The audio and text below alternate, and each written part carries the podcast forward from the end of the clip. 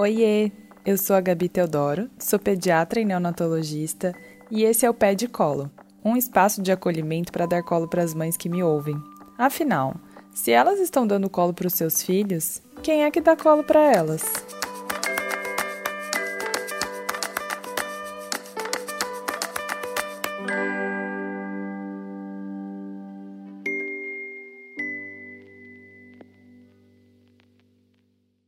Eu acredito que ninguém esteja preparada de verdade para ser mãe. Não acho que um dia a gente pense: opa, tô completamente pronta para isso. Ninguém tá totalmente pronto para todos os desafios da vida e muito menos para o da maternidade. Acho que é daí que vem aquele ditado africano: é preciso de uma aldeia inteira para criar uma criança. A gente precisa de ajuda, sim, e por isso que a gente pede colo. Quando ficamos fragilizados, quando as expectativas não são atendidas, quando as coisas parecem que não vão dar certo. Rede de apoio e colo fazem parte desse momento. Agora, cadê essa aldeia nessa pandemia?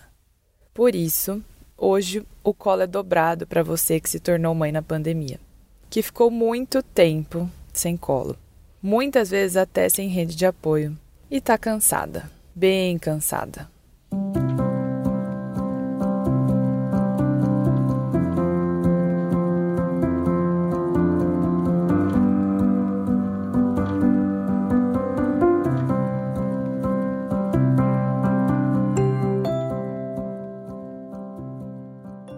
Acho que nosso papo aqui começa na gestação, né?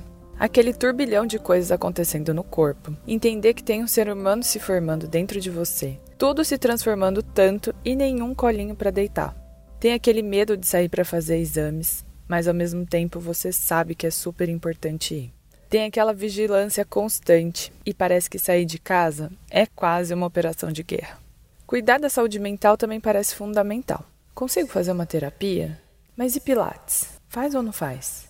Fisioterapia? Compra enxoval? Será que eu vou ganhar alguma fralda? Ninguém vê minha barriga, além de fotos pelo Instagram. Será que alguém ainda lembra que eu tô grávida, gente? Será que isso é real mesmo? Acho que, do alto do privilégio de onde eu falo, muitas mães já se fizeram essa pergunta. Mas tem muito mais. Tem mães que se perguntam como vai se sustentar a família em um cenário tão difícil. Tem mãe fazendo conta para ver como vai ser trabalhar e cuidar da cria. Tem mãe da área da saúde em constante exposição. São tantos cenários diferentes e nada românticos. Mas alguns caminhos se cruzam nessas histórias recortadas pelo parir na pandemia.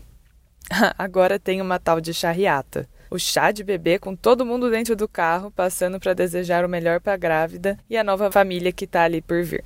Fico imaginando mesmo a vontade que deve dar de sair correndo e abraçar essa gestante que está ali, se preparando para o mundo novo.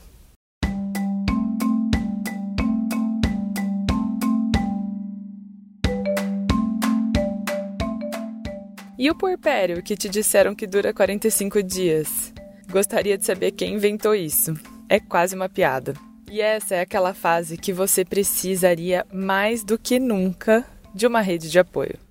E sim, presencial, para não surtar de vez. Imagina o desafio disso tudo em isolamento social?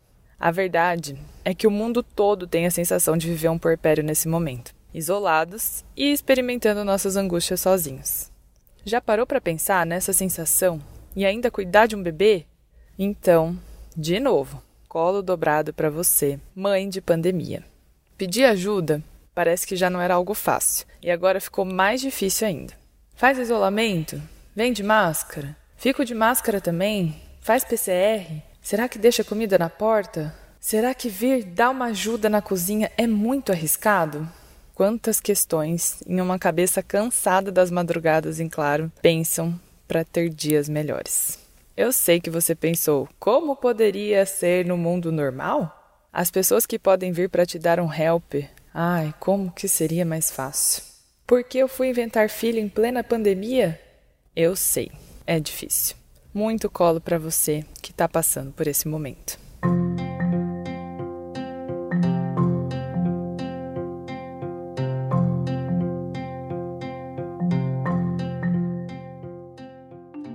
Conhecer os avós se tornou um grande evento nesses tempos loucos. E eu, sinceramente, eu fico sem resposta quando vocês me perguntam sobre esse tema. Eu imagino toda a ansiedade deles em conhecer aquele bebê que foi tão esperado e desejado. Muitos deles são avós de primeira viagem e só vão conhecer esse bebê de longe ou através de um vidro dentro de um carro. Nossa, meu Deus, que difícil.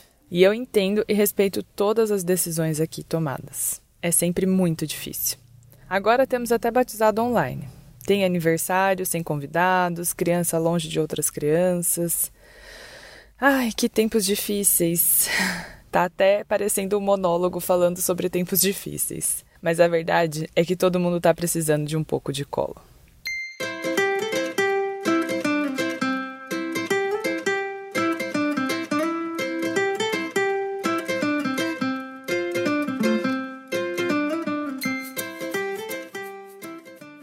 Agora, se tem algo que pode ser menos presente nessa loucura toda, pelo menos são os palpites desnecessários no cuidado dessa criança.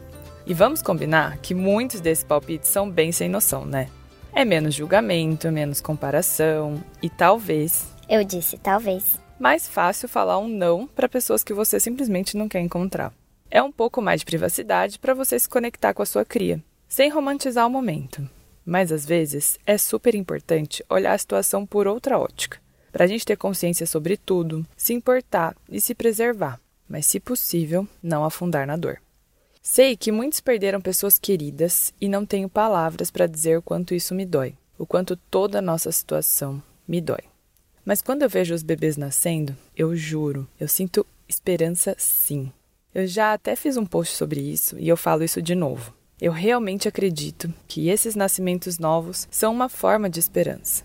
Lidar com o começo de uma vida e uma criança cheia de potencial de aprendizado e formação faz com que a gente seja pessoas melhores, ou pelo menos a gente tente ser. Esse colo dobrado é para legitimar todo o sofrimento que essa pandemia causa, por todas as dificuldades de estar sozinha e de mais do que nunca, mãe solo. Mas também é para te confortar e dizer que sim, eu acredito que dias melhores virão.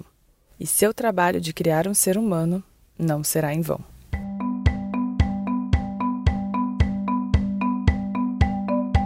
Se você curtiu esse podcast, se identificou e tem sugestões de papos para a gente trazer aqui e aliviar um pouco esse batidão materno, escreve lá no arroba Teodoro que a gente continua esse papo por lá. Beijo e até o próximo colo.